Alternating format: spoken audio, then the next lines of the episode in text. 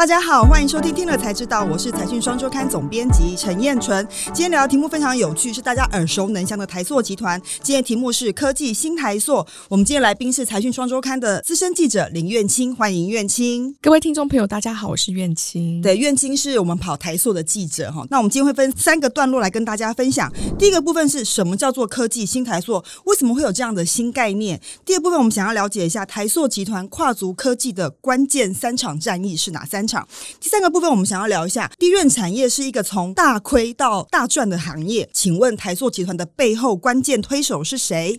好，为什么我们当时会做科技新台塑这样子的题目啊？我觉得这个部分可以从去年的一场让全球的这个记忆体大厂都屏气凝神关注的记者会，就是南亚科宣布他们要在新北市树林这边要成立一座就是十二寸的新的晶圆厂，而且他们要豪砸这三千亿。以这样子的一个资金来做这件事情，所以呢，引起全球的记忆体大厂相当的关注。为什么他们要关注这一场记者会呢？因为透过这场记者会，其实纳克也正式宣布，他们已经拥有自主的技术，然后他们要凭借他们的自主研发的这个十纳米技术，去跟美光啊、三星啊，还有就海力士这些一级的大厂去角逐在十纳米的一线的这个战场的地位。对，大家都知道说，DRAM 的产业曾经是台湾的产业，真的。非常的惨，所以它等于是南亚科从一个过去很亏钱的公司，它现在既然能够挤进全球最先进的制程，代表是应该是台湾 DRAM 史上的重要发展里程碑，一个非常重要的转捩点。对，对，其实这件事情就让我想起来说，其实为什么我们会做这个题目？第一个 DRAM 这个产业，台塑集团重新回到一军这件事情非常重要。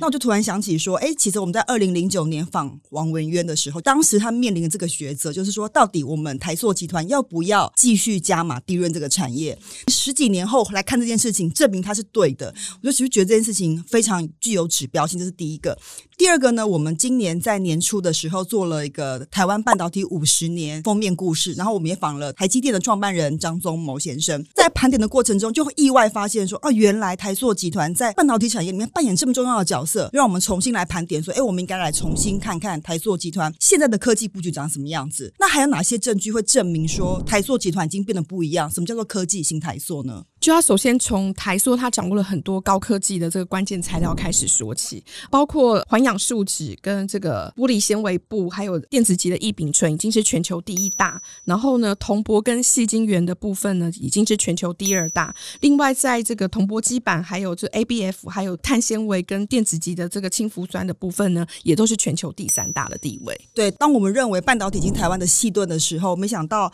台塑集团所供应的关键材料，更是半导体产业背后的隐形支柱，没错。所以这让我觉得，哎，好特别哦！就是原来台塑集团它能够成为半导体背后的这个关键材料，而且它很多都是拥有全球市场地位的。是，这是第一个证据。那第二个证据是什么？它其实有很多的大客户都来自于科技领域，数一数二的厂商，像是台积电。还有 Intel，但就我所知，好像其实台塑集团很多材料，比如说它可能供应给某些知名的低轨卫星公司，或者是电动车厂之类的。因为其实大家知道说低轨卫星它需要的是像碳纤维这种质地轻，然后又非常坚固的材料。那所以呢，台塑在很多年之前，他们其实就已经有打进去低轨卫星的这个碳纤维的这个市场。那电动车领域来讲的话，那更不用说，就里面有很多的电池所需要的这个铜箔或铜箔基板的部分呢，那其实也都是已经有用到台塑的这个关键材料。对，这次我们在采访的时候有一个很有趣的发现，就是说电动车一部车子里面，其实除了几个，比如说马达、电池芯。不能做之外，其实很多都是台塑集团可以做的材料，已经供应给电动车厂了。没错，还有就是刚刚忘了提到的，就是在某家电动车大厂的导光板的部分呢，其实也都是用了台塑他们的这个复合材料。了解。那第三个证据是什么？就是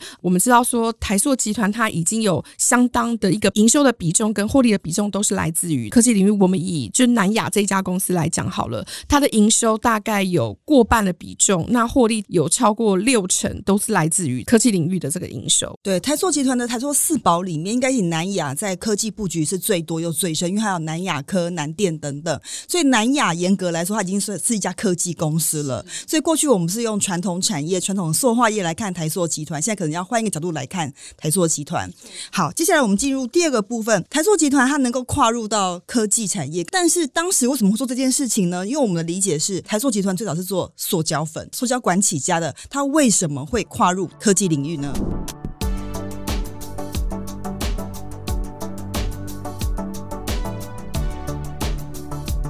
这个要话说从的话，要从一九八三年发生的一个小故事开始说起。因为那一天呢，刚接任台湾惠普的董事长兼总经理柯文昌先生呢，他就邀请了台塑集团的创办人王永庆先生跟现任的总裁王文渊先生，就到他们的这个美国的 Sunnyvale 的这个工厂去参观他们的自动化的 PCB 的产线。然后没想到看完回来之后呢，台塑跟台湾的惠普也成立了这个台汇资讯。除此之外呢，王文渊他也开始。在南亚的部分去成立了一个 PCB 的事业部门，开始投入在这个 PCB 的这个领域。所以这个故事从一九八三年开始讲起，就是那一场参访决定了，就是台塑集团一脚跨足到科技领域去的一个开端。当时惠普算是规模蛮大的公司，他为什么愿意把 PCB 的这个技术寄转给台塑集团呢？因为当时呢，惠普虽然掌握了全球最先进的这个 PCB 的生产的技术，但是他们其实有很多的高附加价值的终端产品，类似像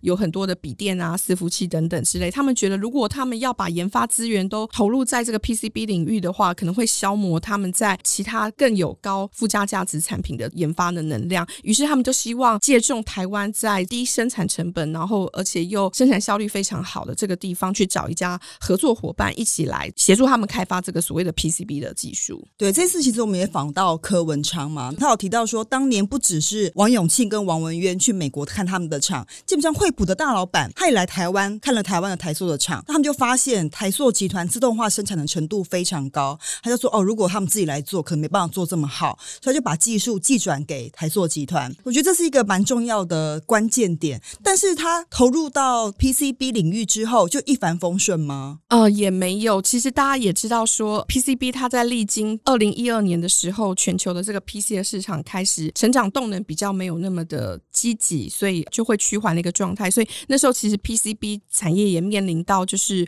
逐年亏损的一个状况。那其实那时候南电的董事长就是吴家昭，他也有说，在那个时期大概连续亏了两三年，他其实觉得这个脸色都不太好这样子。所幸后来呢，因为南电他们积极的转进了 ABF 的这个研发，然后顺利的衔接到景气循环的那一波的到来，南电后来就崛起。对，因为 ABF 其实是半导体重要的材料啦，所以现在到时候很缺嘛，所以好像吴家昭也有讲，就南亚董事长也有讲说，这个 ABF 载板的缺货可能会缺到未来五年都是供不应求的情况。第二场我们就想回头聊一下这 DRAM 了，因为 DRAM 其实真的是从大亏到大赚，这个过程一定非常不简单。那当时为什么会投入 DRAM 这个产业？其实王文渊他自己也有提到说，那时候他们就在想说，到底有什么样的一个记忆体的技术，它是可以做到快速的存取，因为他们有看到，就是说未来其实像五 G 啊，或者是 AI，或者是云端的运算，它都非常的需要就是快速储存的这个技术。但现在目前为止，看起来只有 DRAM 的技术可以做到这件事。事实上，在一九九四年的时候，当时的经济部长江炳坤先生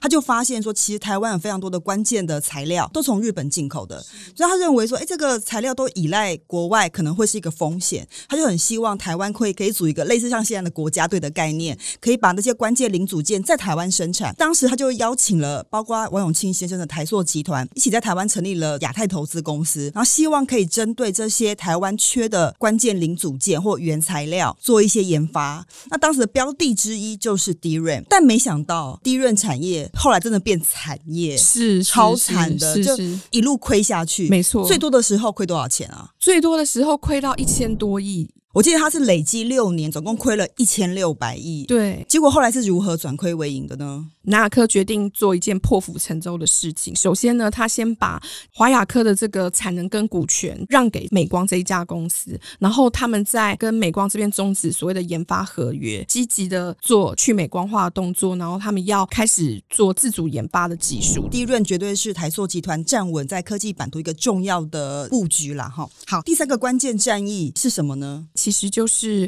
电子级材料的部分。其实大家知道说，塑化的产业其实后来在中国的厂商加入之后，它已经变成了杀戮的战场，就是一片红海的一个，就供过于求，大家疯狂的增产。是是是，那包括像是台塑啊、台化这些下游厂商，其实都受到蛮大的营运的一个压力，所以他们为了要继续可以永续经营下来，所以他们就要积极的去做一些中国的厂商他们做不到的产品。所以我看这次其实我们在这个内文里面也有稍微整理到，从外太空的卫星到半导体，到甚至现在最热的储能电动车，背后基本上都有台塑集团的影子啦。所以看起来哦，台塑集团它所投入的产业是很有未来性的。这跟我们过去想象说啊，台塑是一个传统产业，做的是传统的塑胶管，是完全不一样的概念呢。更何况，其实接下来其实台塑集团有个听说有个大计划，就是说他们要投入到新能源。台塑集团的布局是什么呢？他们在去年的时候就有宣布说，他们要投资建立一条就是一 Giga 瓦规模的电池芯的产线，然后在二零二二年的时候，产线就会正式投产了。其实这个只是他们的其中的一小部分。其实，在从二零零八年开始，台塑集团在各个不同的子公司已经开始分进合集。那他们从不同的这个领域跨足到这个所谓的新能源。那电池只是其中的一块嘛。那另外，他们在二零二二年的时候也确定，他们要成立一家新的公司，叫做新智能公司。这个新智能公司，它未来会扮演一个整合者的角色，就是整合他们集团内部所有的这个新能源的这些事业。所以它会往新能源的电池方向走，看起来会是一个市场蛮可怕的对手，大家应该会会很紧张。是好，接下来我们进入第三个部分，台塑集团可以从传统的塑化业转型到科技业。您刚刚讲到一九八三年是一个关键的时间点，那当时除了创办人王永庆之外，另外一个跟他去考察的就是现在的总裁王文渊。那其实低瑞能够从这个由死复生的过程，我相信王文渊也扮演非常重要的角色。到底王文渊对于科技新台座，他是如何扮演关键角色？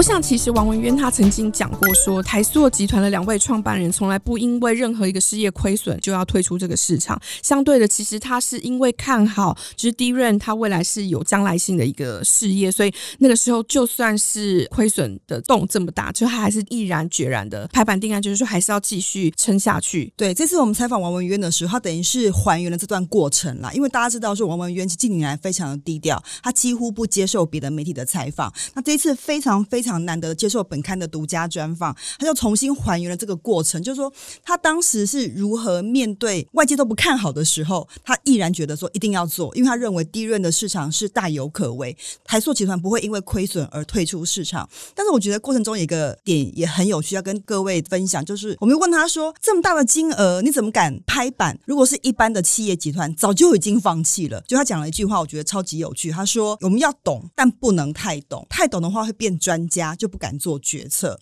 你可以想象说，当一个事业已经连续亏损一千六百亿的时候，那个重担是多么的巨大。那他身为集团总裁，要决定这件事情的时候，判断跟辗转反侧，说到底对还是不对？好，我我觉得这个心情是一般人很难理解，但我相信压力一定非常巨大。没错，所以这次为什么他愿意出来讲？我觉得他也是某种程度把他那个过去那一段可能不被外界了解的决策过程，第一次公开让大家知道。那个时候就是请集团的力量，然后都来认南亚科的持股的部分，所以几乎就是所有的世宝他们其实都有持有这个南亚科的股份，这样子。所以就是王文渊一声令下，等于让台塑集团请全集团的力量来救南亚科，就事实证明。不止把过去亏的全部打平，现在还倒过来大赚。对，那王文渊的这个工作已经等于是做了一个决策，让台塑成为一个科技新台塑之后，那他最近都在忙些什么事情呢？这个也蛮有趣。他说他最近都在忙 AI 跟研发，哎，就是未来整个台塑集团他们会用 AI 的技术呢去做一些产线监控啊，然后还有就是品质管理啊，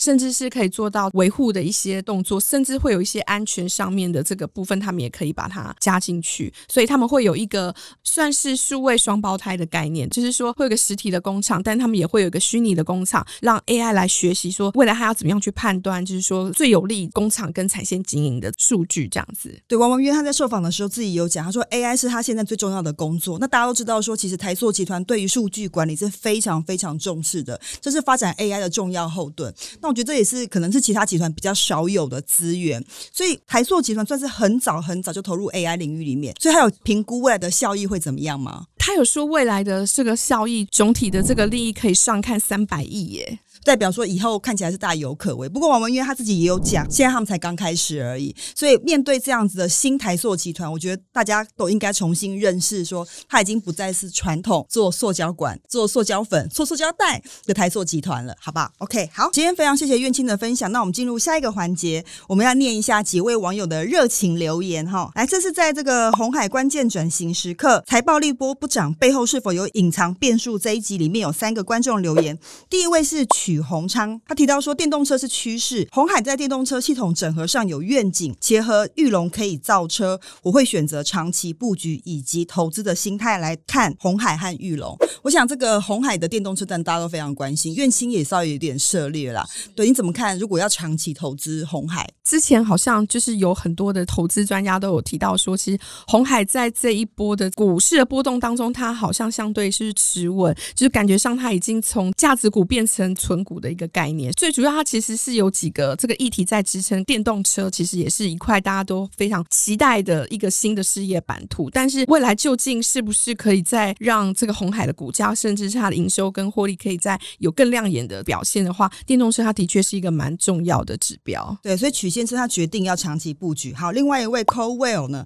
他就说红海之前涉足过不少的新事业，包括光通讯、电商、生技、电讯、电动车，也许是趋势，但并不是。搭上趋势就一定能够赚钱，这个我其实也蛮同意的啦。就是说，选对产业之后，要能赚钱可能是另外一回事。就像我们刚刚谈到的，台塑集团可能选对产业，可是他可能要亏损才有办法赚钱。我想也不是每个集团都有办法像台塑一样口袋很深厚，这就必须要再继续观察。第三位观众他叫做梦想新天地，他说他对红海很失望，近几年来股市涨翻了，只剩下红海的股东在哭。哦我想这说出了非常多小股东的心声。不过我觉得是这样子啊，投资一家公司跟企业投资一个事业都一样，必须长期来看。我们想不着眼于短期效应啊。当然，我们就是如果我们投买他的股票，除了观察这个老板之外，就是随时追踪他的最新进度。那其实红海这几年来，或者这今年以来，也宣布非常多的投资计划嘛。那效益我们可以再慢慢继续检视。